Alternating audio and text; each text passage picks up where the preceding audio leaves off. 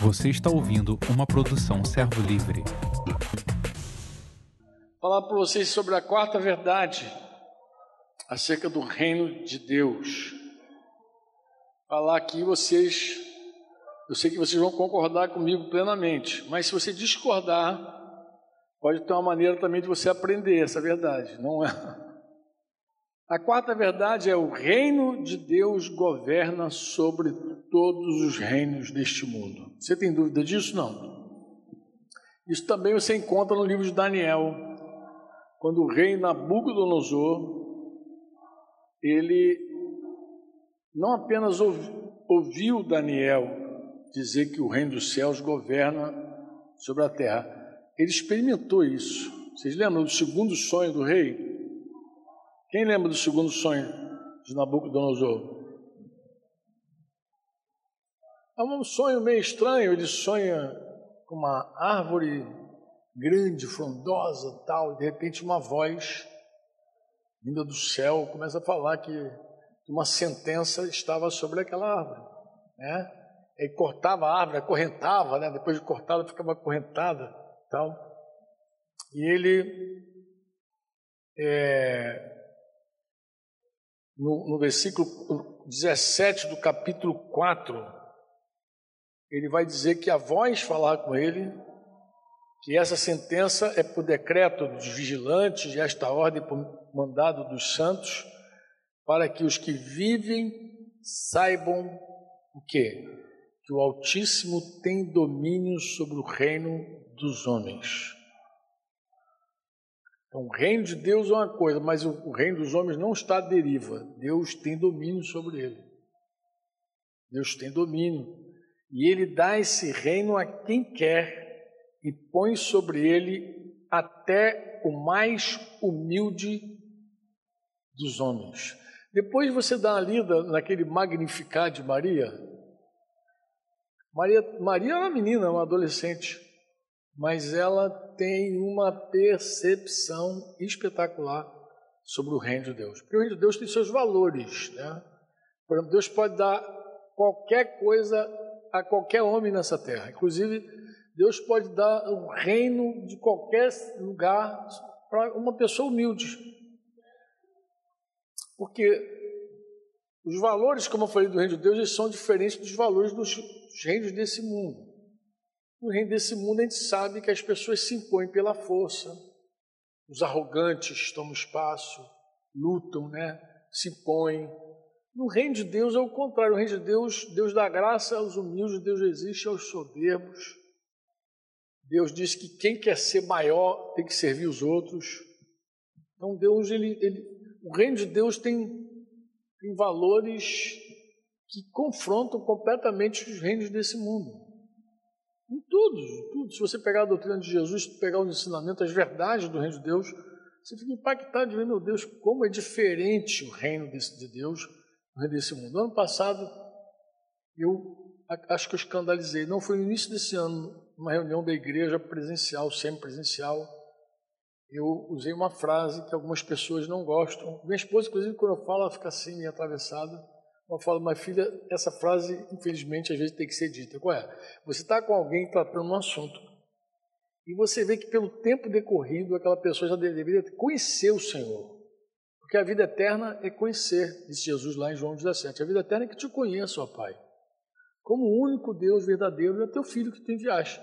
Então, o que acontece quando você está com um discípulo, com alguém, um crente que já, tem, já era para ser mestre, e de repente, eu não estou falando de mestre da palavra, não, estou falando de teologia, não, estou falando de conhecimento de Deus. Gente que conhece a Deus de fato. E que você, num dado momento, percebe que a pessoa não conhece o Senhor como deveria. Aí usa essa frase, essa frase que tem gente que torce, né? Aí escandalizei, irmã. Eu falei, eu digo para as pessoas, olha, você ainda não conhece o Senhor. Como deveria conhecer. Eu não estou dizendo que o conhecimento dela é zero, mas pelo tempo decorrido já deveria conhecer mais. Ela se escandalizou, não, isso ofende, eu fiquei em depressão por causa disso, não sei o quê, porque alguém disse, você não conhece o Senhor. Eu falei, mas pode ter sido uma verdade. Jesus falou isso para Filipe. Filipe, um dia está com o Senhor lá, e ele disse, Senhor, falando para Jesus: mostra-nos o Pai. Tá, se te mostrar o Pai, está resolvido. Jesus olha para Filipe: Ah, meu filho, meu querido, há quanto tempo eu estou. Olha o tempo, que é importante. Há quanto tempo eu estou com vocês e vocês mostra-nos o Pai. Como assim mostra-nos o Pai? Você não, você não me conhece, disse ele. Você não me conhece. Porque quem vê a mim vê o Pai. Como diz mostra-nos o Pai? Quem me vê, vê o Pai. Engraçado que esse tema da divindade de Jesus, que é outro tema que a igreja discute também, estava falando com os irmãos aqui no intervalo, assim, a igreja dos primeiros séculos, ela não tinha teologia, teologia. A igreja tinha um credo. Creio em Deus Pai Todo-Poderoso, Criador dos céus e da terra. Lembra? Seu filho Jesus. Lembra do credo que você aprendeu lá no credo? Era aquele credo da igreja, era o credo dos apóstolos. Era o que eles tinham. E não tinham mais nada. Quando a igreja saiu da perseguição e se tornou poderosa, aí começaram os grandes debates teológicos. A primeira cisão teológica, o primeiro debate, inclusive concílio de, de, de Nicéia, que foi presidido por Constantino. Constantino presidindo sobre os, pa, os, pa, os padres, os bispos, os, os, não tinha padre, tinha bispo, né, ancião, ele que presidiu sobre todos eles. A cisão qual era? Era o seguinte, eles discutiam a divindade de Jesus. Jesus é Deus ou não é Deus? Já ouviu esse papo? Jesus é Deus, não é Deus. Alguém já participou de uma conversa assim? Deus é Deus ou não é Deus? Olha, os caras vão na letra e quer provar. Inclusive, quando Tomé disse lá, oh, oh Elohim, chamou de Elohim. Não, não é. Ali é uma expressão. Alguém disse que, um cara que defende que Jesus não é Deus, ele diz que Tomé está usando uma expressão como a gente diz assim, oh meu Deus. Ele está chamando Jesus de Deus. É Deus. Oh meu Deus. Ele está usando expressão. Vê que viagem total, absurda, abcega e a bimuda. Mas o, o tema de fundo qual é? Em geral, as pessoas que se atrapalham com a divindade de Jesus é que elas não entendem o princípio da natureza e ordem. Você sabe, já ouviu sobre natureza e ordem? Deixa eu falar em dois minutinhos, três minutos. Natureza e ordem é o seguinte: é, um, é, é, é o que nós já temos nesse reino natural. Por exemplo, todos nós aqui somos seres humanos, da mesma natureza. Ninguém aqui é mais ser humano que o outro. Não tem. Todos nós somos seres humanos. Todos nós. Mas, por exemplo, eu sou da mesma natureza que meu filho, Daniel Franco, que não é o Daniel Vilaça que está ali, é o Daniel Franco, mas ele é filho também. Um mais nasceu mais nos noitinhos, outro nasce carinho. O, o fato de ser da mesma natureza não significa da mesma ordem. Meu filho nasceu na nossa casa, foi criado, disciplinado, corrigido, varinha no bumbum, foi crescendo. Né? Eu era pai dele, agora está casado, mas eu era, era seu pai. Então, na ordem, na ordem, é assim: eu vim primeiro, ele veio depois. Eu sou maior e ele é menor. Isso não tem nenhum problema. Jesus nem tem problema com maior e menor. Jesus falou: quem quer ser maior, serve. Ele não tem problema de ser maior. Então, eu vinha conversando com o Daniel Vilaça, eu falei, Daniel, é, Jesus falou que o maior homem nascido de mulher foi João Batista, que ele estava elogiando lá os, os, profetas como Daniel, José, que escapou lá daquele, é solteiro ainda, Daniel, ele estava falando, pô, José estava escondido em Deus para fugir da, da, da, mulher de Potifar. Eu falei, não está mole não, as mulheres de Potifar estão correndo atrás, querendo arrebentar todo mundo no caminho. Mas ele estava falando sobre isso, mas eu falei, mas você é maior do que José. Como assim, Franco? Falei, você é maior, quase que era eu que estava dirigindo, senão ele ia derrapar. Você é maior, você é muito maior, filho, do que José. Porque o maior homem nascido de mulher, olha só, maior nascido de mulher, foi João Batista, porque foi cheio de Espírito Santo desde o ventre. Mas o menor do reino de Deus, disse Jesus, o menor, mas menor em que sentido? Menor? Não, menor de menor. Na ordem do reino de Deus é o último. Eu, inclusive, quando eu entendi isso, eu, eu, eu orava e dizia assim: eu, eu quero ser, ainda que eu seja o último a entrar nessa tropa, eu quero. Eu posso ser o último soldado, zero, zero, sei lá quantos, milhões, mas eu quero estar lá. Eu quero fazer parte dessa, dessa tropa. Não importa ser o maior ou menor. No caso de Jesus, Jesus é da mesma natureza do Pai, ele foi gerado. Jesus não foi criado, ele foi gerado pelo Pai. Jesus é tão divino quanto o Pai dele. E não há nenhuma discussão entre o Pai, o Filho e o Espírito sobre esse assunto. A divindade é a divindade, é da mesma natureza. Agora, o fato de ser da mesma natureza não é da mesma ordem. Jesus falou: o Pai é maior do que eu, e ponto. Jesus, Jesus também disse, a Bíblia de Paulo descreve isso, dizendo que um dia tudo vai se reunir debaixo desse reino, desse rei, e esse rei, depois que tiver tudo reunido debaixo dele, vai entregar o Pai. E o Pai será tudo em todos. Então é assim que funciona. O fato de ter ordem diferente não muda a natureza. Então esse era o primeiro concílio lá, conflito, porque estavam dizendo que Jesus não é Deus. E segue discussão. Até hoje tem esses caras aí do não é Deus. Cuidado com eles, hein? Eles atravessam o caminho e vão querer te enrolar. Cheio de versículos daqui. Em geral, todo mundo é letra. É letra, letra, letra, letra. Em geral, a vida é pouca.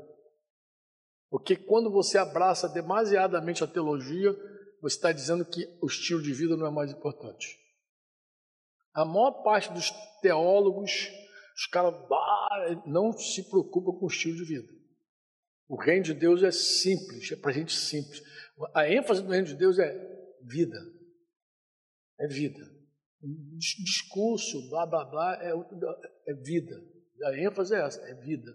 No reino de Deus, o testemunho maior é a vida. Tem que viver. Quantos podem dizer amém?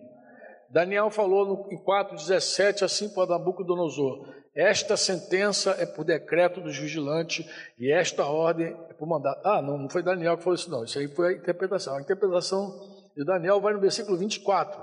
A partir do 24 ele vai dizer: Esta é a interpretação, ao rei, e este é o decreto do Altíssimo, que virá contra meu senhor, o rei. Vai vir contra você. Não negou que ele tinha autoridade, não negou que que era uma autoridade terrena ali sobre ele. Mas vamos lá, o Senhor será expulso no meio das pessoas e tal, da sua morada, vai morar com os animais selvagens, comerá capim como os bois. Imagina falar isso para Nabucodonosor, o cara da a cabeça de ouro da estátua. Mas o que mais me choca é o finalzinho do versículo 27, que ele vai dizer no versículo 27, portanto, ó rei, aceite o meu conselho, abandone os seus pecados. Vê se não é assim o versículo 27 do capítulo 4. Abandone os seus pecados, praticando a justiça e acabe com as suas iniquidades, usando de misericórdia para com os pobres. Assim, talvez, prolongue a tua tranquilidade. Então, não apenas ele interpretou, mas ele aproveitou e, já que eu estou aqui, fez como Natan com Davi lá. És tu esse homem. que é outra coisa que a igreja perdeu depois da perseguição, a capacidade de repreender as pessoas em pecado. Ele está fora, não importa quem é, está fora, está errado, essa capacidade. As pessoas começam a jogar e quando Deus cumpriu essa interpretação de Daniel, lá no versículo 31 a 33, aí Nabucodonosor sofreu, porque ele estava, acordou um dia de manhã, acho que foi assim, acordou um dia, olhou assim, sabe aquele dia que tu acorda inspirado? Ah, e olhou todo aquele reino, toda aquela suntuosidade e pensou assim, cara, eu fiz tudo isso com meu braço, eu sou bom mesmo. E falava ele ainda, versículo 31, quando desceu uma voz do céu, a ti se diz, ó rei, já passou de ti o reino. Porque Nabucodonosor volta sete anos depois, mas ele não assume mais nada. Ele vai para o exílio. O filho dele assume. Quem perde a Babilônia os medos e peças é o filho dele. Não sei se você lembra da história lá. Não é Nabucodonosor. Ele vai para o exílio. Acabou. Já era de ti passou. Porque Deus tira, Deus tira mesmo. Entendeu? E no mesmo instante ele acabou, cumpriu a palavra e tal. E lá no versículo 37, quando ele volta, recobra, quando ele recobra o sentido, volta a ser gente, ele vai dizer: Agora, pois eu, Nabucodonosor, escreve, louvo, exalto e glorifico ao Rei do céu. Porque todas as suas obras são verdadeiras, os seus caminhos justos. Caminhos justos. Não é blá blá blá, é caminho justo. Não tem blá blá blá. Tá? E pode humilhar aos que andam na soberba. Ele sabia isso melhor do que ninguém. Quem manda é Deus. Deixa eu dizer uma coisa para ti, amado. Quando você lê a doutrina de Jesus, de verdade, quando você lê de verdade, no coração, no reino, você tem uma crise absurda. Natural tua crise. Por quê, Franco? Por quê? Porque você olha e diz: Meu Deus, não dá para viver nem uma vírgula desse, desse ensino.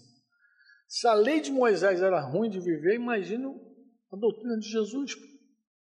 Se ninguém for justificado pela lei, como é que alguém vai tentar viver a doutrina de Jesus, que é muito mais elevada?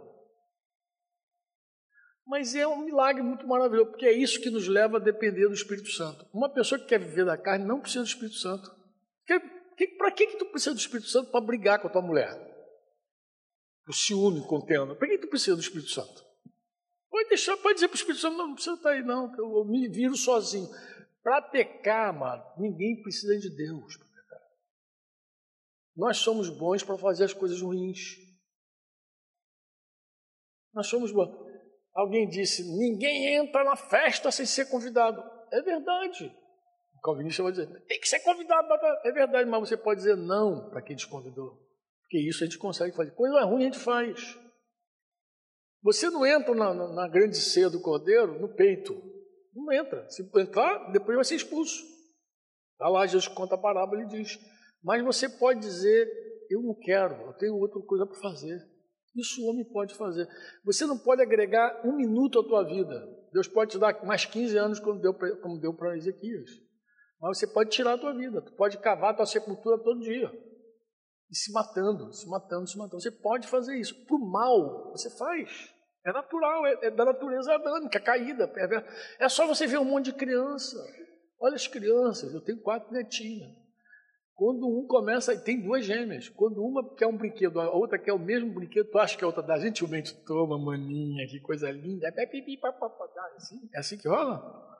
É assim que rola? Como é que rola entre elas? Quando uma quer, a outra também quer. Ah! e puxa, e puxa. Está ali, o papai tem que entrar, corrigir, mamãe tem que dar uma dura. É assim? Da natureza. Da natureza. Então, é da nossa natureza dar outra face? É? É da nossa natureza. Imagina, eu falei aqui dos romanos, imagina, Roma está lá. Olha a situação de Jesus. Jesus tinha no time dele. Vamos voltar aqui o filme. João Batista começa a pregar o reino de Deus junta um monte de gente para ouvir. Os caras estão agora chegou a nossa vez, chegou a nossa vez, chegou, vamos tomar um reino. Aí está ali, aí João Batista vê Jesus e aponta, é ele, ele é o Cordeiro de Deus, tira o pecado do mundo, todo mundo olha para ele, ele? Tem certeza que é ele? É ele, é ele sim. Aí começa a ouvir Jesus falar, ame os inimigos. Amar os romanos. Se um romano tiver te obrigar a carregar uma carga, que era muito comum de fazer isso, encontrar um judeu lá, pode mandar uma milha comigo, uma milha mais do que um quilômetro, tá? Vou mandar uma milha. Não, não vai com ele uma milha, não, vai duas milhas.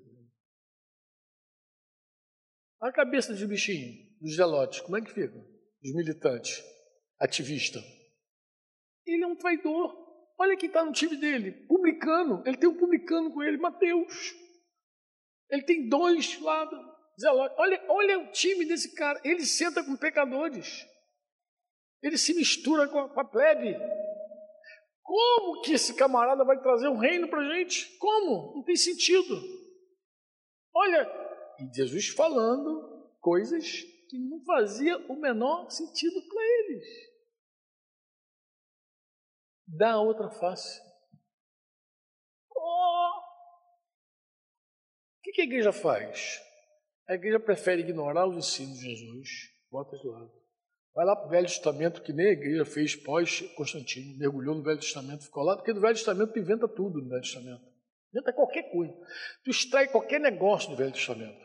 Olha, recebi, recebemos lá no Presbitério do Rio, alguns anos, um pastor que estava com uma crise conjugal muito violenta, forte. Por quê? Porque o cara traiu a esposa com uma, uma americana. Foi lá para os Estados Unidos, lá, conheceu uma americana lá, deitou com a americana, a mulher descobriu aquele rolo.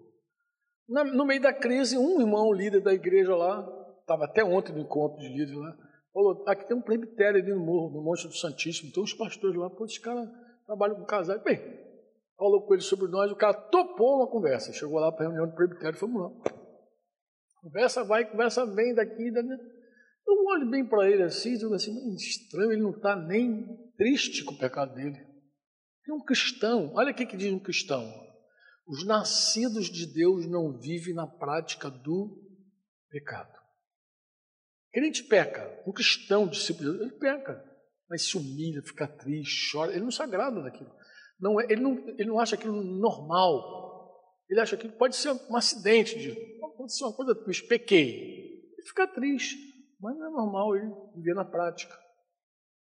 Amém ou não? Eu estou com um cara lá, um pastor, falando um assunto com a maior tranquilidade. Eu falei, cara, falei, amado, desculpa a minha franqueza.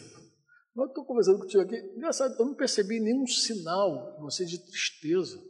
Porque a tristeza, segundo Deus, produz arrependimento. A tristeza, segundo o mundo, te mata, leva para o suicídio. Mas a tristeza, segundo Deus, te leva para um verdadeiro arrependimento. E eu não vejo ele falou assim, mas eu vou estar triste de quê, pastor? Eu por acaso peguei mulher de alguém, aquela mulher era solteira, sozinha. Eu fiquei. Aí ele seguiu batendo, ele falou, Salomão teve mil mulheres, pô, não posso ter duas.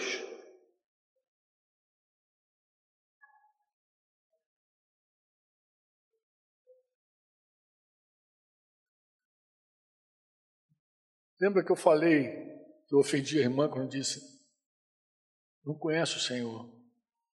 E eu voltei para esse homem e falei: Você não conhece o reino de Deus. Eu pensei que tu fosse um pastor cristão. Se você fosse um judeu, eu até entenderia. Praticante da lei, coisa e tal, dono das mulheres, tem uma, tem duas, tem mil, tá bom, pô. Mas você é um discípulo de Jesus. Eu vou te falar que, que o reino de Deus fala um homem casado. Porque o reino de Deus, o reino de Deus, é o reino desse mundo, estabeleceu o seguinte: que tinha que voltar como foi desde o princípio. Deus não fez um Adão e duas Evas, fez um homem e uma mulher. Jesus falou isso. Como foi desde o princípio?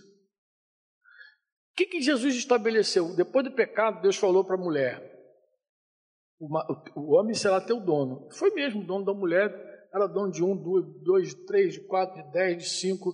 Ele tinha boi, jumenta, casa. Inclusive, você não podia cobiçar a mulher do próximo. Aquele mandamento de não cobiçar a mulher do próximo tem nada sexual. É, é de posse. Não cobiça a mulher do teu próximo, a jumenta do teu próximo, a casa do teu próximo, porque o homem tinha, ele era o dono da parada. Ele era o dono. E era assim mesmo, dono. Até tem gente que confunde domínio com submissão. Tem irmãzinha, um dia lá, irmã perguntou no sertão, mas esse negócio não veio com pecado? A irmã lá do sertão mandou essa. Falei, não, não veio com pecado não, filho. A submissão, esse mistério. Domínio é uma coisa, submissão é outra coisa. O domínio é pecado.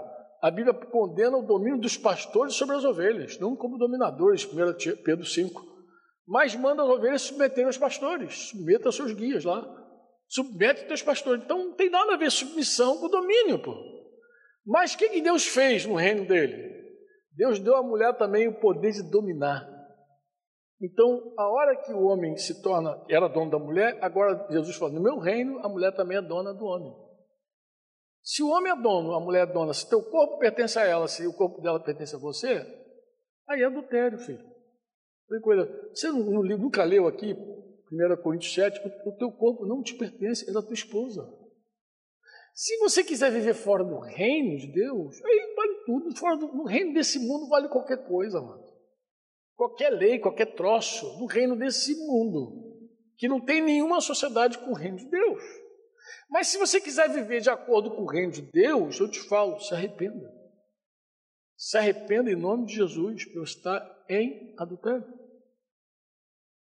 Você vê, as pessoas, é, elas em geral, elas conhecem, é, de ouvir falar, acredito até, sobre o reino de Deus, até a expressão reino de Deus elas falam, reino de Deus, mas não tem nenhuma experiência prática do reino de Deus, não entendeu ainda como é viver no reino de Deus. Como é que, como é que se vive no reino de Deus?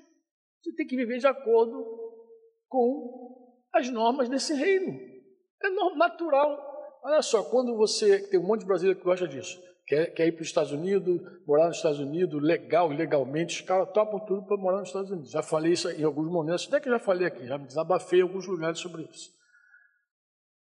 Meses antes do Covid, eu passei 40 dias nos Estados Unidos, eu fiquei chocado de ver um monte de brasileiro. Acho que eu falei aqui com vocês, da minha, minha perplexidade, de ver como os brasileiros topam tudo para ser americano.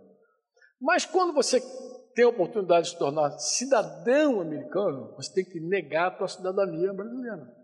Você faz um juramento e nega, nego. Você renuncia tudo que tem a ver com o Brasil. Na prática, às vezes não funciona muito, mas já aconteceu de uma brasileira casada com um americano, bem recente. Isso que me falou foi um irmão, um advogado, pastor lá. Ele falou: Franco, o pai, Anderson Paz, que vocês devem conhecer, pai, falou: Franco, teve um caso aqui que uma mulher matou o marido americano, ou foi acusada desse crime. tal, E ela fugiu para o Brasil. Fugiu para o Brasil, aí pum, as autoridades americanas vieram aqui e pediram extradição. Vocês sabem que o Brasil não extradita brasileiro. Mas eles falam, não, ela não é brasileira. Ela é americana. Queremos ela. Ela foi para o Supremo, devolve ela. Então ela foi devolvida nos Estados Unidos, devidamente enquadrada na lei americana. Porque não dá para você servir a dois senhores. Não dá. Ou é um, ou é outro. E se alguém disser assim, o reino de Deus, esse que abate os soberbos, que exalta os humildes. Se eu pertenço a esse reino, se eu pertenço, eu acredito realmente nesse reino, desse jeito, eu não estou falando de Salomão com mil mulheres, eu não estou falando disso, eu estou falando do cara que tem sua própria esposa, se eu creio nisso, que esse é o reino que eu creio, isso tem valor para mim em qualquer lugar do mundo. Lembra que Deus falou para Israel? Minha é a terra. Tu pode viver em qualquer. Nós sempre vamos estar debaixo da influência de dois reinos. Sempre vamos estar. A gente sempre vai estar. Hoje, hoje de manhã cedo, quando eu entrei no carro, estou com a Bíblia logo, já começa a tocar. Quando eu entrei, estava justamente Jesus falando: dai a César o que é de César, dai a Deus o que é de Deus. Sempre vai haver conflitos entre os dois reinos. Mas um cidadão do reino, um discípulo de Jesus, aquele que recebeu Jesus como Senhor da sua vida, ele tem compromisso com Jesus, com a sua palavra, com a sua igreja. Ponto. E, e com as autoridades? Não, você tem, se sujeita o máximo, até não conflitar com esse reino. Porque o dia que essa autoridade aqui conflitar com o que Jesus falou, essa autoridade vai ter que me amassar. Porque eu vou ficar com o que Jesus falou. Se essa autoridade disser que eu tenho que pecar, a, a mulher casada, se o marido disser, vai pecar, porque não, não peca, não, filha. Você não, é, essa autoridade do marido não tem, te levar para o pecado. E nenhuma, o teu pastor, teu líder, seja lá quem for, qualquer um que falou, para te levar a pecar, você pode recusar e dizer assim, não, importa obedecer a Deus e não dos homens. Você, tá, você é cidadão de um reino real. O reino não é irreal, é real. Não é moeda, não, mas é real. Amém? Jesus falou isso, já falou: nenhuma autoridade teria sobre mim se de cima não tivesse dado. Que é outra verdade que eu ia falar do reino qual é? Todos os governantes dessa terra recebem a autoridade de Deus. Deus não apenas governa, é Ele que dá autoridade. Jesus falou isso para Pilatos. Advertiu Pôncio Pilatos, né, que disse que tinha poder para crucificá-lo e tudo mais. Ele falou: ó, nenhuma autoridade terias sobre mim. Nenhuma autoridade. se de cima não te fosse dada. Por isso que me entregou a ti, maior pecado tem. João 19, 11. Sexta verdade sobre o reino. Todos os reinos desse mundo são temporários. Todos eles são temporários. Independente se é quatro anos, se é oito, temporário. Passa. Acaba. Apenas o reino de Deus é eterno. Uma coisa interessante, você faz parte de um reino eterno. Embora o pessoal canta sempre eterno, que está errado, né? Sempre eterno. Vocês que são músicos, corrijam. É sempre eterno. Sempre eterno. Lá, né? Os mais antigos lembram, por isso que ter um cara antigo é bom, né? Ter um cara velho, mais é bom. O mais velho lembra que foi belga, peguei pesado agora. Sempre eterno. Mas ele é eterno. O reino sempre eterno é eterno. O reino é eterno. Você faz parte de um reino que não vai passar, que não tem fim. Deus prometeu para você uma vida plena. Aqui é outra coisa interessante do reino dos céus, que fala de coisas futuras. Né? Por que, que a gente exige fé? Porque as coisas do reino de Deus é. Olha Efésios, capítulo 1. Fomos abençoados com toda a sorte de bênção. Aí alguém grita assim: Oba, que bênção! Por que, que não está chegando, não está chegando dinheiro? Porque bênçãos espirituais nas regiões celestiais. E, e aquele negócio do dinheiro, cara? Não tem. Sabe, para Israel. Não. Aqui você pode viver com muito, com pouco. Paulo diz: Eu sei ter muito, sei ter pouco, ser honrado, sei ser humilhado. Nessa jornada, o que, o que é importante nessa jornada é conhecer o Senhor. Nós poderíamos ser batizados e já ficar embaixo d'água, igual fizeram com os anabatistas. Anabatista é um movimento, é, já aí já depois da reforma, esse nome Anabatista se deu. Por, por que, que Anabatista? Né? Acho que é bom falar do Anabatista. Pós-reforma, reforma na Suíça, reforma na Alemanha. Pós-reforma, surge um grupo falando do reino de Deus.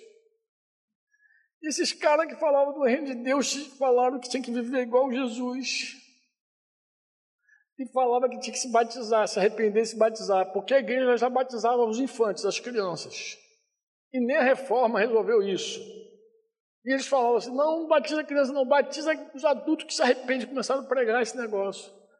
Esse negócio foi trazendo uma ojeriza tanto para os católicos quanto para os protestantes. O que, que eles fizeram? O que, que eles decretaram contra esses anabatistas, os batizadores? Afogado. A maioria morreu afogado. Pegar, afoga. Pegar, afoga. Acho que só um dos líderes lá que eles fizeram mais uma maldade maior, mas em geral todos morriam afogados. Mas como o projeto de Deus não foi matar a gente no batismo, não é verdade? Então a gente saiu das águas do batismo, opa, vida nova com Jesus. Agora nós temos uma jornada de conhecimento com Deus. Essa é a jornada nossa de conhecimento com Deus. A gente precisa conhecer o Senhor e seguir conhecendo. A hora a gente tem muito, hora a gente tem pouco, agora a gente tem esperança garantida de um futuro, de uma eternidade. Nós temos promessa, inclusive, de ressurreição dos mortos, corpo novo, nós temos promessa de ressuscitar com Jesus, governar as nações, nós temos promessas espetaculares. Paulo falou: nós somos filhos e eu nem sei o que vai ser depois. Tantas são as promessas. Agora, são coisas que, na maioria das vezes, é futura. Tem que ter esperança. Tem que ter fé. É o reino de Deus. Amém? Alguém diz, pô, mas o negócio é pesado, ele exige agora e paga depois. Não, mas tem coisa boa agora também. Tem muita coisa boa. Tem o fundamental do reino de Deus, que é Jesus nos resgatou, com o seu sangue nos comprou, nos santificou, Jesus nos fez amigos do Pai, Jesus nos fez filhos de Deus e porque somos filhos recebemos o Espírito Santo. Vou voltar lá para o Sermão do Monte. Se eu olho os ensinos de Jesus na minha carne, eu desisto na hora. Mas como eu sei que o Espírito Santo habita em mim, é um dia de cada vez. Nunca me preocupo com 10 dias, 20 dias. É hoje só. Hoje eu levantei cedinho, até falei para o Daniel, pô Daniel, levantei, fui dormir uma hora, levantei quatro. Depois tentei voltar a dormir de novo, mas estava difícil. Mas assim, eu já olho e digo, Senhor, esse dia, só interessa esse dia, amanhã eu não sei. Para cada dia baixa o próprio. É hoje que a gente vai estar lá em Cabo Frio, o Senhor guarda a nossa viagem, tá, tá, tá, tá, se move no meio dos irmãos, fala tudo que aqueles santos precisam ouvir. Hoje, amanhã, amanhã é outro dia. Eu não sei quem vai ser amanhã. Amém ou não amém? Deixa eu tocar um assunto que eu acho que vocês precisam ouvir esse tema. Eu acho. Eu acho mesmo, de verdade. Fiquei aqui pensando aqui agora. Eu citei aqui com vocês é Mateus 24, 14. Guarda esse versículo. Mas eu falei um tema ontem que eu acho que ele é extremamente relevante para essa hora. Que tema que eu toquei lá? Eu falei sobre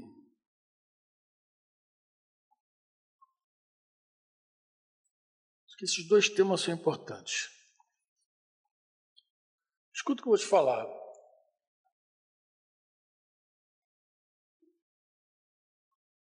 A vida da, no reino de Deus é uma vida assim muito simples, porque ela é uma vida baseada em relacionamento. O que, que o reino de Deus, o que, que o evangelho do reino proporcionou para nós? Proporcionou uma entrada no reino para ter relacionamento com o rei Jesus. Amém ou não? E ele derramou o seu espírito entre nós. Lembra que ele falou assim: Eu vou tomar o reino de vocês, estou tirando o reino de vocês e vou dar para um outro povo que produza seus frutos. Frutos dignos, que tem que ser produzido. Porque o reino de Deus é um reino de fruto. Fruto. Pensa nisso, fruto. O que se espera do ramo que está na videira é que ela dê se você perguntasse, Franco, mas o que, que é fruto? Porque eu sempre vejo gente discutindo sobre fruto. É, é, é discípulo novo? O que, que é fruto? É vida santa? O que, que é fruto? Fruto, vou tentar resumir para vocês da seguinte maneira.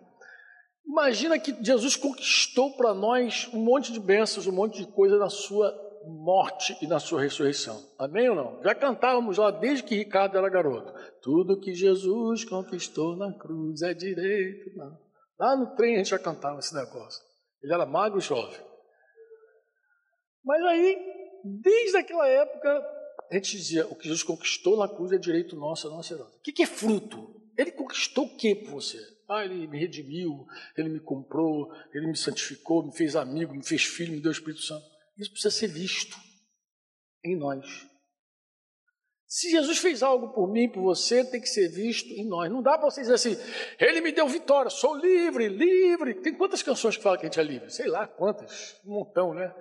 Tem um, tinha um aqui que vocês cantavam direto. Eu lembro toda vez que chegava aqui, estava cantando livre. Eu ficava olhando assim, assim, é verdade, somos livres. É um fato. Isso é um fato, somos livres. Mas tudo que Jesus conquistou na cruz tem que ser visto. Como é que eu vou ver essa liberdade? Como é que alguém descanta que é livre e não manifesta essa liberdade do pecado? Porque você é livre do pecado, do jugo do pecado, da lei do pecado. A gente confunde lei do pecado com lei de Moisés, é um rolo doido. Assim, você é livre da lei do pecado. E quando é que eu vejo isso na tua vida? Essa liberdade. Esse é fruto. O que mais que é fruto, Franco? Se Jesus fez por nós, tem que ser visto em nós, mas tem que ser visto entre nós também. Eu preciso amar a igreja em tal jeito, amar a minha família, que as pessoas vejam isso de forma prática. Esse amor prático. E quando eu falo amor, eu estou falando de sentimento. Eu estou falando do amor bíblico. O que é amor bíblico? É quando você consagra a tua vida a Deus por outra pessoa. Marido, ame tua esposa. Como? Como Cristo amou a igreja e deu sua vida por ela. Se consagrou por ela. Jesus falou lá em João 17: Por eles eu me santifico. O santo dos santos, dizendo que se santifica pelos discípulos. O que, que, é, um, que, que é um líder que ama um, um discípulo? É quando ele é capaz de pensar assim: pô, cara, se eu meter o pé na jaca, fizer ela de pantufa, eu não estou considerando esse irmão que olha para a minha vida e se inspira em mim. Cara, eu vou abrir mão de mim, da minha vontade, dos meus desejos, vou renunciar meus prazeres, meu hedonismo, vou morrer. Mas eu preciso ser um bom testemunho para isso. Isso chama amor. dá a vida pelo outro. Amor do marido pela mulher é quando o marido é capaz de dizer não para ele, sim para Deus, não é para a esposa não, porque a gente agrada o outro em tudo, Romanos 15, mas agrada naquilo que é bom para a pessoa, aquilo que vai edificar a pessoa. Então tu não vai dizer sim sempre, tem hora que tu vai dizer não, isso não é bom para você. Se não é bom para você, é não. Se é bom para você, é sim. Eu abro mão da caixinha de chocolate, você leva tudo. Pode escolher os bons. Se é bom para você. Estou usando uma, uma, ilustração aqui tosca, mas é assim. É uma vida de renúncia. Amor é vida de renúncia. Então, o amor para cima também tem que ser para dentro. Eu amo a Deus e tenho que amar a igreja e tenho que amar os incrédulos, do mesmo jeito.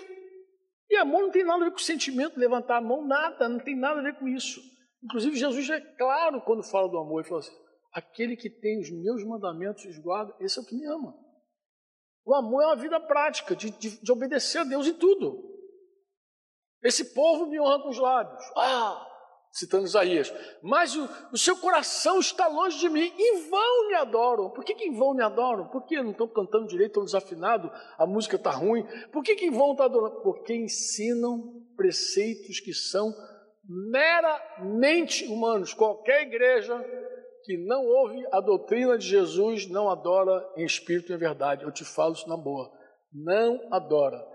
Porque para adorar de verdade não tem nada emocional, é você ouvindo os ensinos de Jesus e vivendo. Amém? Você pode vir aqui no domingo, levantar a mão, adorar maravilhosamente, mas que a tua vida esteja, sobretudo, em obediência a Deus. Isso que é amor. E fruto é assim. Quando você ama Deus, você é conformado na imagem de Jesus. Quando tu ama a igreja, tu produz uma coisa chamada unidade. E quando você ama o mundo, você produz quantidade. Fruto é uma coisa abundante. Uma pessoa no reino de Deus, ela precisa manifestar esse fruto. E, e se você falasse, Franco, mas como é que eu permaneço em Cristo? Porque o segredo da fruta é permanecer em Cristo. Lembra lá de João 15? Mas João 15 responde, João 15, 10, pode colocar ele responde para você. Existe uma maneira de você permanecer em Cristo. Qual é? Pode ler. João 15, 10. Vai dizer que se vocês guardarem, se guardardes os meus mandamentos, se guardar, está resolvido. Guardou meu mandamento, permaneceis no meu, assim como também eu tenho guardado o mandamento de meu Pai e no seu amor permaneço. Essa é a permanência de um discípulo. Você diz amém ou não amém? Você diz amém? Mas aqui, de repente, brota uma coisa assim é, que eu acho que pode também eu falar para vocês. Quando eu falei aqui, me veio uma luz. Vocês vão se portando aí. Me puxa o paletó se eu passar da hora, tá? Existem coisas que quando a gente fala assim, eu falei agora, sou livre, que é verdade, nós somos livres, de fato. Como também é verdade quando alguém diz assim, eu sou santo. Eu vou dizer, você é santo mesmo. Separado, para foi assim que Deus te fez povo de propriedade exclusiva, nação santa. Se alguém disser assim, eu sou santo, eu sou salvo, está errado dizer que ele é salvo? Não, você é salvo. Ou então já virou calvinista de repente, predestinação. Não, você é salvo. A Bíblia diz que você é salvo. A Bíblia diz que você é santo. A Bíblia diz que você é eleito e vocacionado por Deus. Mas toda vez que você ouve esses textos, textos como textos é, de Filipenses 2,12, né? Acho que é esse que você. Não, 2,12 é, 2,12 acho que vai trazer tudo. Esse texto ele vai, ele vai falar de dois aspectos da salvação, nesse mesmo texto. Olha o que, que ele vai dizer. Assim, meus amados, como vocês sempre obedeceram, não só na minha presença, porém muito mais agora, na minha ausência. O que ele vai dizer? Qual o mandamento que ele vai dar? Desenvolver o que? A vossa salvação com temor e tremor. Que aspectos tem aí? Que dois aspectos que você está falando? Aspecto passado e futuro. Tem dois aspectos na tua salvação, o passado e o futuro. Como assim? Está nesse texto, dá para ver. Porque a hora que ele diz assim, desenvolve a tua salvação, desenvolvei, ó, desenvolvei a tua salvação, Você está desenvolvendo algo que você já tem. Você recebeu salvação. Ninguém desenvolve que não tem.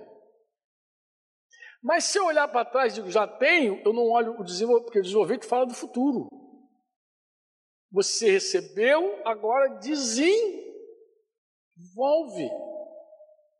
Desenvolve. Não é diferente com a santidade. A santidade precisa ser aperfeiçoada. É o que Paulo, vai dizer. Mas ele, se você olhar o aspecto passado, Romanos lá 8, 24, vai dizer que nós fomos salvos. A Bíblia vai dizer, nós fomos salvos. E é verdade, fomos salvos. E o que, que eu faço agora? Desenvolve. Com temor e tremor a tua salvação. Você precisa desenvolver. Se você pegar os aspectos do passado, se você for olhar os aspectos do passado, né? É, Filipenses 4.3, pega aí, a gente gosta de Filipenses 4.3, vai olhar, Filipenses 4.3, quando Paulo recomenda lá os irmãos, ele vai dizer, peço também a você, fiel companheiro de julgo, que auxilie essas mulheres, pois juntos se esforçaram comigo no Evangelho, juntamente com Clemente e com os demais cooperadores meus, cujos nomes se encontram no livro da vida. Está lá indiscutivelmente, não vai estar, já está. Amém ou não amém? Mas e o aspecto futuro da salvação? Quando é que a gente lê o aspecto futuro? Mateus 10, 22, a gente lê o aspecto futuro da salvação. A gente vai ver assim: Todos odiarão vocês por causa do meu nome. Eu vou te falar, olha, se você não pregar o reino, ninguém vai odiar você, não. Pode ficar tranquilo. Se você não viver o reino, ninguém vai te odiar. As pessoas vão te, você vai ser um híbrido. Tu vai estar no meio da galera aí totalmente inserido tentando inserir, misturado, ninguém vai te odiar, vão te querer. Esse crente é legal, esse crente eu gosto dele, porque ele não é radical. Então, vão deixar você lá dizendo que você é legal. Mas se você fizer a vontade de Deus, ensinar a vontade de Deus, você vai ser odiado. Estou falando sério. Jesus falou: Todos odiarão vocês por causa do meu nome, aquele, porém, que ficar firme até o fim, este será salvo. Você tem uma salvação, mas você tem que permanecer até o fim fiel. Você diz amém ou não? Ah, Franco. Abre Apocalipse 3,5. O vencedor será assim vestido de branco e de modo nenhum negarei o seu nome, de modo nenhum apagarei o seu nome do livro da vida. Pelo contrário, confessarei seu nome diante do meu Pai, diante dos seus anjos. Estava interessante, estava numa comunhão, tinha um camarada lá, não sei se ele era desviado, não sei qual é, acho que ele era meio desviado. E ele acho que quis consolar um outro crente que estava meio tortinho assim, na mesma mesa, assim, estava lá de máscara, assim. E ele mandou assim: Não, pode ficar tranquilo, porque o teu nome está escrito no livro da vida. Falou para o cara que estava em pecado.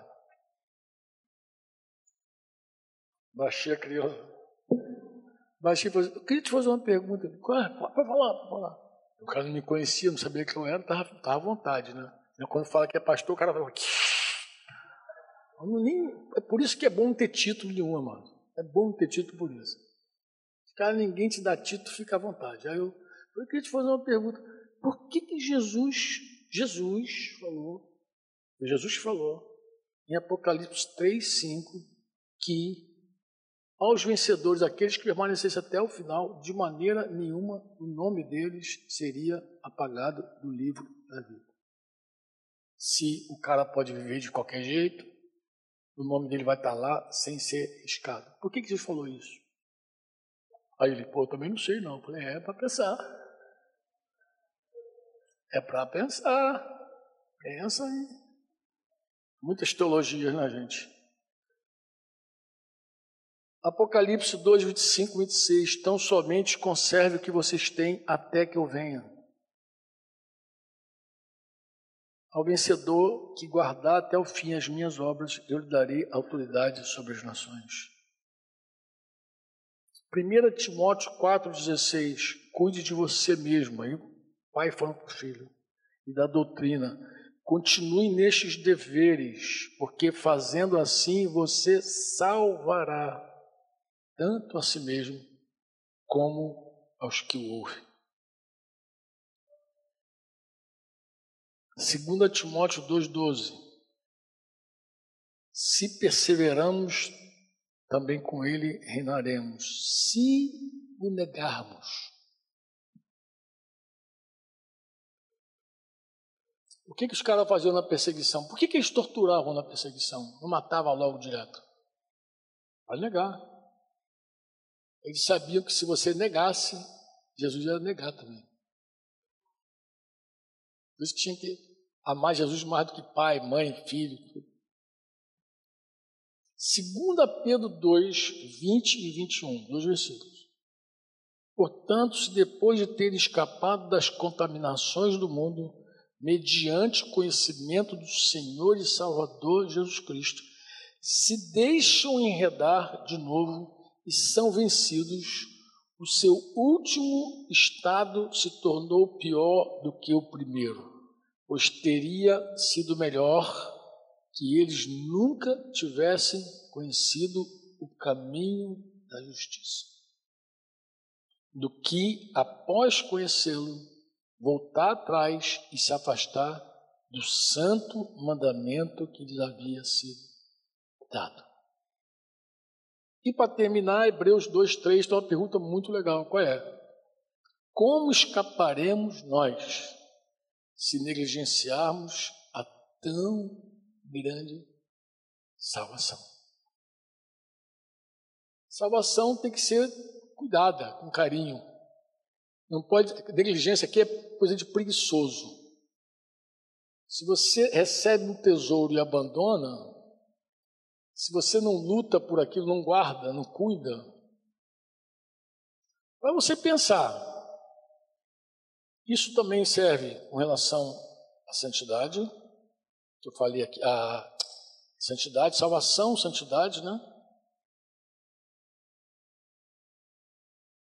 Alguém pergunta, mas Franco, é, se a pessoa não perseverar, que, engraçado que Paulo falou em capítulo 2, versículo 12, da salvação, se a pessoa não desenvolve a salvação, ele responde no versículo 16, ele responde, já está clarinho ali. O que, que acontece para ele, inclusive, se você não permanece? Por isso que ele está falando, gente, desenvolve tua salvação com temor e tremor, mas ele explica por quê. Ele vai dizer no versículo 16, no capítulo 2, preservando a palavra da vida, assim no dia de Cristo poderei me gloriar de que não corri em vão, nem me esforcei inutilmente. Ele está olhando para o futuro. Ele está falando: olha, se vocês desenvolverem a salvação de vocês, não tem muito tremor, no dia de Jesus, eu não vou ter aquela sensação de, poxa, trabalhei à toa. Foi inútil meu serviço. Corri inutilmente. Tanto esforço para nada. Olha o que esses caras fizeram com a salvação deles. É isso que ele está dizendo. Parece que tem um dano futuro para quem não desenvolve. Quando eu leio, entendeu? Quando eu leio, eu digo, tem um dano futuro. E, e, e eu penso que da mesma forma, quando Paulo escreve lá, é, 2 Coríntios 7,1, ele vai falar que a gente, tendo tais promessas, a gente tem que aperfeiçoar a nossa santidade. Ele também fala do prejuízo, do dano que tem uma pessoa que não aperfeiçoa que ela já recebeu. Ele é santo, mas não aperfeiçoa isso. E há um dano também. Ele vai dizer isso para mim. Quem vai falar disso claramente é 1 Tessalonicenses 3,13. Ele vai dizer: a fim de que o coração de vocês seja fortalecido em santidade, isento de culpa na presença do nosso Deus e Pai, na vinda do nosso Senhor Jesus Cristo com todos os santos. A gente também tem que confirmar, segundo Pedro fala, segunda de Pedro 1,10, a nossa vocação e eleição. Eles têm que confirmar. Então você confirma a tua vocação, tua eleição, desenvolve tua salvação, aperfeiçoa tua santidade. Tudo coisas que está escrito aqui, não dá para você inventar nada, né, mas, mas alguém pode dizer assim, mas Franco, isso gera uma angústia, uma insegurança, uma incerteza. Alguém pode dizer assim, o reino de Deus traz muita insegurança, muita dúvida. Mas não é verdade, não, irmãos. Para você qual é a real? A real é assim, o que, que traz segurança e certeza? É viver no mundo. Crente no mundo não pode ser seguro, não é possível. Viver uma vida mundana deve gerar um monte de incerteza e segurança. Quando você vive no reino de Deus, na dependência do Espírito Santo, dependendo dessa graça diária de Deus, você tem paz. E outra coisa também que você experimenta, que é algo de um gozo, de uma alegria assim, indizível. Qual é? É quando você passa por uma situação e percebe que você já não é mais a mesma pessoa. Cara, gente, que coisa maravilhosa. É você perceber que algo mudou de verdade dentro de você. Realmente algo passou contigo. Não foi fora de você, foi dentro de você. O reino de Deus, disse Paulo, não consiste em palavras, mas em poder. Eu sei que muita gente, quando lê isso, pensa milagres, prodígios, sinais. Paulo não está falando disso, amor. Paulo está dizendo assim: ó, o reino de Deus não consiste em palavra. Não é, assim, não é o debate teológico aqui que vai revelar o reino de Deus, mas o poder. poder. Mas que poder é esse? Vou te falar. Por favor, termina aqui. Eu tinha muito mais para falar, já vi que o negócio aqui deu uma inquietação, mas vou deixar esse prego pregado no teu coração. Preste atenção que eu vou te falar em nome de Jesus. Ponga atenção, como falam os chilenos lá, os espanhóis, e piatation, os, os americanos. Ah, mano, preste atenção. Em nome de Jesus, abre teu coração para que eu vou te falar. O reino de Deus é poder. Quando você diz assim, poder, milagre, prodígio, sinais, está equivocado. Eu estou falando, você está equivocado. Isso é uma parte, isso é um começo, isso é uma visão reino porque até tirar demônio. Se eu tiro o demônio pelo dedo de Deus, é chegar do reino de Deus. É óbvio. O reino de Deus chega e traz um monte de coisa espetacular. Mas alguém pode ficar livre do demônio e não se converter. Alguém pode ser curado e não se converter. Eu assisti dois milagres espetaculares e ambas não se converteram. Não, uma que se levantou da cadeira de roda, toda torta se levantou e não se converteu. Como não se converteu? Não se converteu. Mas ela provou o milagre. Mas milagre não salva. Deus não escolheu salvar os que creem pela loucura dos milagres. O milagre é para parar a tua atenção e você falar do reino e a pessoa crer. A pessoa ela é salva pela fé na mensagem, no querigma. É ali que salva. Deus escolheu salvar os que creem pela loucura da mensagem, do querigma. Quando você fala de Jesus, que ele, que ele veio, que ele encarnou, que ele nasceu de uma virgem, que ele viveu sem pecado, que ele morreu, que ele ressuscitou, que ele é Senhor, que vai voltar para julgar. Quando a pessoa ouve essa notícia e crê, ela é salva. Se você crê com o coração que Jesus Cristo está vivo, que ele ressuscitou dos mortos, confessar com a boca que ele é o Senhor, você é salvo. Não tem nada a ver com milagre, mano. nada a ver com milagre. Mas aqui tem uma coisa muito interessante. Não fala do reino do Antigo Testamento, o reino e o reino. Quando você olha para o Velho Testamento, vê milagres assim, sinais, assim, coisas, e também manifestações do poder de Deus assim, muito fortes, assim, por exemplo, Sansão. Pensa em Sansão é um do cara que a Bíblia diz que o Espírito de Deus vinha sobre ele possuía ele. Mas quando aquele camarada ficava possesso de Deus, ele rasgava o leão ao meio. Ele quebrava tudo que é filisteu no tapa. Arrebentava e matava montão. E matou mais na sua morte do que na sua vida, porque Deus restituiu ele. Mas era um homem que não podia ver mulher. Olha só, um cara fortão, possuído pelo Espírito Santo, mas se Dalila passasse, ou Dalila, outra qualquer, confundia ele. E os votos dele iam se quebrando. A firmeza dele ia caindo. E aí você olha para Sansão e diz, você quer poder? Estou com saudade do poder, irmão. Irmão, abre teu olho para ver o reino. vou te falar qual é o maior poder que existe. O maior poder que existe é o poder do Espírito Santo entrar na vida do homem e mudar ele transformar ele por dentro. Não tem nada que se compare a isso. Olha só, o avivamento chegou em Samaria porque houve perseguição lá em Jerusalém. Chegou em Samaria, Filipe chegou lá fazendo sinais, prodígios, as pessoas sendo curadas se converteu um mágico. E sabe que é engraçado? O mágico ele era conhecido como poder de Deus. Imagina o mágico, poderosão, cara.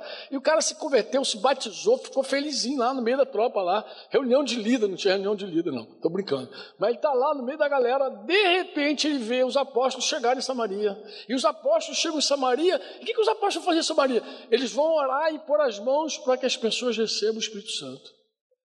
Ele, quando viu aquilo, falou: o olho do mágico, Bira, agora é contigo, Bira, tem que ser aquele olho assim. Esse negócio aí mesmo. Como é que é, Bia? Aí, isso, isso, é a foto. Esse é o meme. O mágico falou, peraí, peraí, peraí, peraí. O que aconteceu aqui? Daqui a pouquinho põe Você já orou por alguém que recebeu o Espírito Santo pela imposição das mãos? Eu sei que já. Alguém, alguém, você em algum momento já experimentou isso. De orar por alguém e a pessoa ser cheia do Espírito Santo ou batizado, ou chorar, se quebrantar, ou cantar, sair em cântico espírito. É, é, maravilhoso, né? Mas imagina quando o mágico viu aquilo, o mágico. Como é que é a Bíblia? Quanto vale? Como assim? Quanto custa esse dom? Eu quero comprar. Engraçado, ele viu Felipe dar vista aos cegos, viu Felipe fazer aleijado andar, viu Felipe fazer o surdo ouvir, não se corrompeu com esses milagres. Mas quando ele viu o poder de Deus, que ele era conhecido como poder, descer sobre a pessoa, era Deus entrando na pessoa, Deus! Pô. O Deus que ele já tinha conhecido, que ele ouviu Felipe falar, entrou na pessoa pela imposição de mãos do cara. Eu quero, quanto custa? Quanto eu quero? Se corrompeu aí, coitado. Você lê uma história. Amados, quando você diz assim, o evangelho não consiste em palavras, o evangelho não é teologia. Adianta você ficar discutindo quanto você conhece de Bíblia. O que vale é o poder que te transforma. Entra a discussão teológica ali. Vem, cá, não vem, é divino, é, pelo amor de Deus, sai dessa. Em nome de Jesus, o que vale para nós é o poder de Deus, é o a transformação de uma pessoa. Se você visitou Fulano, pregou o Evangelho para ele, você viu o Espírito Santo vir sobre ele, encheu ele, aquele cara vai ser outra pessoa, aquela mulher vai ser outra pessoa. É isso que tem valor. Esse é o reino de Deus chegando. Se alguém inclina o coração pelo Espírito Santo para fazer a vontade de Deus, imagina um camarada incrédulo agora quer fazer a vontade de Deus. Gente, o cara outro dia era ignorante à vontade de Deus, não queria saber da vontade de Deus, agora ele quer descobrir. Senta contigo para te ouvir, para saber qual é a vontade de Deus, para ele querer viver, experimentar no poder do Espírito Santo. Gente, isso é mais do que matar leão, porque você mata o leão e cai para Dalila, tu é escravo do pecado ainda. Jesus não veio te revestir de força para você bater em filisteu quebrar a cara do teu vizinho lá, chora todo mundo. Amado. Inclusive, ele, ele falou que você vai resolver tudo com amor. Tudo com amor, mansidão, humildade. Ele vai dar, ele vai dar o caminho dele para você. Tudo. Não precisa embolachar ninguém. Deus não te ungiu para isso. Mas Deus te dá vitória sobre o pecado. Esse era o escravo, esse era o senhor malvado do homem, que te escravizou tua vida inteira.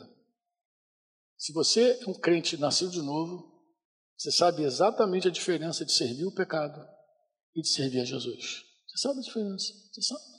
Você sabe como você era? Como o pecado te dominava? Como hoje você luta com o pecado e às vezes você dá mais na cara dele do que ele na tua. Você conhece esse caminho. Você sabe. Esse é o reino de Deus. É poder de Deus. O reino de Deus não consiste em você ficar discutindo, fazendo debates teológicos com as pessoas. Isso não vai te levar a lugar nenhum. Você é calvinista, armeniano, eu quero saber se nasceu de novo. Que se ele nasceu de novo, ele pode ver o reino de Deus, ele pode entrar no reino de Deus, ele pode ser filho de Deus, ele pode receber o Espírito Santo e viver para agradar a Deus. E ponto. Se ele provar de Jesus, acabou. É um encontro, amado. É um encontro. Imagina que nos dias de Jesus, olha o reino de Deus como é que não consiste em palavras. Jesus estava nascendo. Vieram os magos do Oriente guiados por uma estrela, porque Deus dá ordem às estrelas, lembra? Ele chama as estrelas pelo nome. O Deus é tão soberano que ele deve ter chamado uma estrela lá pelo nome, falou, fulano, eu quero que você guie esses caras. E a estrela foi lá obedientemente guiar os homens. Olha lá, Jesus é que manda. Deus é Senhor de tudo. Quantos podem dizer amém? Os magos chegam lá em Jerusalém, mas não sabem o endereço exato. Vai para Herodes. Herodes chama quem? Chama os doutores da época da lei. Chama lá os sacerdotes, os escribas. Chama os caras que entendem. Os caras. Onde é que vai nascer o Messias de vocês, o rei, o rei de vocês? Em Belém da Judéia. Porque está escrito: Ó oh, tu, Belém, de maneira alguma tu és a menor, porque de ti sairá o Salvador. Leram. Eu te pergunto: qual deles foram, foi adorar Jesus? Dos caras que deram o endereço. Qual deles foi? Nenhum. Nenhum. João 5. Jesus já está adulto, caminhando no meio dos caras. Um dia Jesus falou assim: vocês examinam as Escrituras, porque vocês acreditam, vocês julgam que nessas Escrituras tem vida. De fato tem, porque elas falam de mim, mas vocês não querem vir a mim para ter vida. Porque a vida no reino é uma vida de relacionamento com Jesus, com Deus. Ah, mas eu me relaciono com a palavra. A palavra tem que estar viva, encarnada em você, para você se relacionar com ela. Você não se relaciona com papel. Que agora nem tem papel, agora tudo. Agora não ando com minha Bíblia porque eu gosto da minha Bíblia, que é a palavra de Deus. Mas a palavra de Deus é a palavra de Deus em qualquer lugar, aqui, lá, em qualquer canto. Ela tem que estar em você. Nem na boca resolve, porque o reino de Deus não consiste nesse discurso de reino. O reino de Deus é vida. Por isso que o debate teológico, desde os dias de Constantino, segue no meio da igreja. O que, que o pessoal gosta? Discutir Bíblia. Aí fica lá, querendo mostrar mais sapiência que o outro, querendo mostrar que conhece mais hebraico que o outro, mais grego, não sabe nem falar português direito, está discutindo hebraico. Aí fica lá, não, mas que o nome de Deus é, é, é. O nome de Deus, eu vou te falar como é que eu chamo Deus. Eu chamo Deus como Jesus ensinou. Aba, papaizinho. Quando você falar com teu pai, fala assim, papaizinho, está no céu. Foi assim que Jesus falou, não quero saber o nome de Deus. Pô. Se ele me ensinar corretamente como pronunciar, eu quero. Mas isso é para falar o quê? Javé, Jeová, Yeshua, Rachada. Eu quero é me relacionar com ele. Eu quero ele. Eu falo quando ele está assim, papai me abraça. Eu falo, já falou, pediu um abraço do papai? Já ou não? Fala sério, tem gente, só eu que faço, só eu que fico pedindo um abraço. Você deve pedir abraço, beijo, eu sei disso.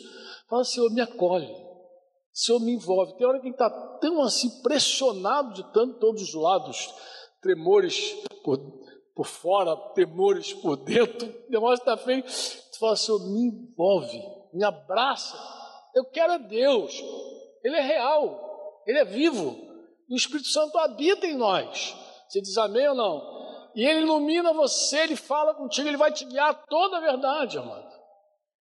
Toda a verdade. E você vai ficar discutindo, não, mas que esse texto aqui no original, na chave, amado, pelo amor de Deus. E tem coisa que os caras discutem que não vai mudar nada na tua vida. Sabe que é nada? Nada. Se aquilo é, é azul ou verde, não faz o menor sentido. Não te, não te nada, você não vai mudar nada. Os caras ficam discutindo coisa que não muda nada. Sabe que é nada? Nada. Tem coisa que vale a pena, que é coisa importante. O cara dizer que Jesus não é Deus, ele está confuso, está perdido. Mas tem coisa que ele fala que é detalhe, aquela letra, não, mas isso aqui, o significado real disso aqui, isso aqui, estábulo não é isso não. Jesus nasceu agora, é uma casa. Eu quero, importante, Jesus nasceu. E nasceu em mim, e pode nascer em você. E nasce todo dia na vida das pessoas. Você pode dizer amém ou não? reino de Deus não consiste em palavras. E precisa ser real. Amado, é, é tempo de a gente voltar às coisas simples. No reino de Deus, viver. Meu reino.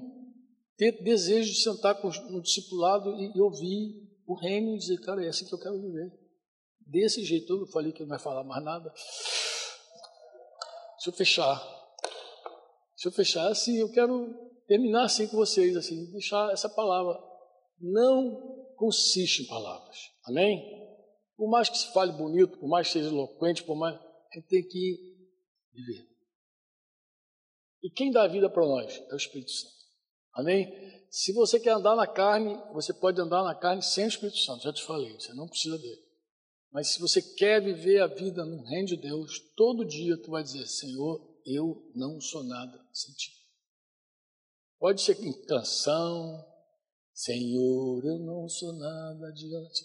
Lá, acho que não é isso na letra. Né? A letra é essa mesmo?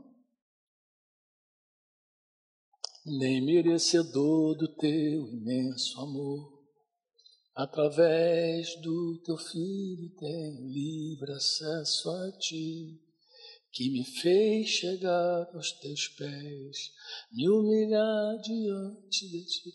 Olha, amados, é que você precisa se relacionar com ele e dar fruto, porque todo ramo que está nele vai frutificar. Amém? E nem faz força para isso, só garra com ele, garra nele, não solta. E ele é mais forte do que você. Se a tua mãozinha ficar fraquinha e soltar, ele te garra. Se você duvidar e afundar, ele estende a mão e te tira do, do poço. Ele é mais forte. Ele é, glória a Deus por isso, infinitamente forte. Ele nos sustenta. Amém? Podemos orar debaixo dessa conversa? Oremos então. Papai, nós estamos aqui no nome de Jesus Cristo. Viemos assim, no nome de Jesus, Pai. Papai, nós confessamos, Senhor, que nós não somos nada, absolutamente nada, sem a tua vida, sem a tua presença, sem a tua graça, sem o teu amor, sem o teu espírito, Pai. Somos totalmente dependentes de Ti, Pai. Nossa suficiência vem de Ti. Tu que nos supre, Tu que nos renova, Tu que nos sustenta, Tu, Senhor, que nos faz andar, como a gente já cantou, por lugares altos. Tu que nos faz, Senhor, sair do abismo. Tua mão é conosco. Quando a gente desce, quando a gente é afogado naquelas ondas, naquele mar, a tua mão nos traz à tona para respirar, como diz a canção. É tu, Senhor. Não é ninguém mais. É tu. É tu, Pai. Nós não queremos temer a onda. Nós queremos enfrentar a onda, Pai. Contigo.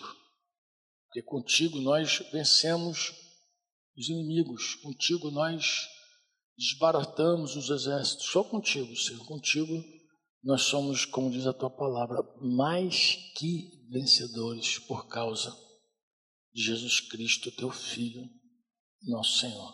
Nosso pedido, Pai, é: venha o teu reino. Venha o teu reino, Pai. Venha o teu reino. Já pedimos isso antes de começar. Vamos voltar a pedir. Venha o teu reino e faz aquilo que está no teu coração. Faz a tua vontade. Nós sabemos, Pai, que para a tua vontade ser feita nessa terra, tu precisa encontrar gente disposta a isso, a viver segundo a tua vontade. Tu precisa encontrar gente que está pronta para fazer o que te agrada. E Pai, nós queremos dizer: eis-nos aqui. Queremos que pelo poder do Teu Espírito Santo nós podemos fazer aquilo que te agrada, podemos fazer a Tua vontade na terra, como a Tua vontade é feita no céu. Nós queremos nos oferecer para que Tu nos use poderosamente nesse sentido, Pai. Que a gente te agrade plenamente. Que, na verdade, nosso cuidado seja com o nosso estilo de vida mesmo, Pai. O estilo de vida. Mexa conosco, fala mais uma vez no nosso coração. Atende nossa necessidade maior, que é de Ti mesmo, Senhor. Quero teu socorro, teu auxílio. Nos perdoa, Pai, os nossos muitos pecados o pecado da tua igreja, do teu corpo, que não se resume a esse grupo que está aqui, Pai. Pecado da tua igreja é nosso também. Então, nos perdoa, Pai. Nos sustenta, nos faz ficar de pé e não nos deixe cair. Sustenta-nos com a tua mão poderosa. Porque o reino pertence a ti, Pai. O reino é teu. A glória desse reino é tua também. O poder para sempre é teu, Pai.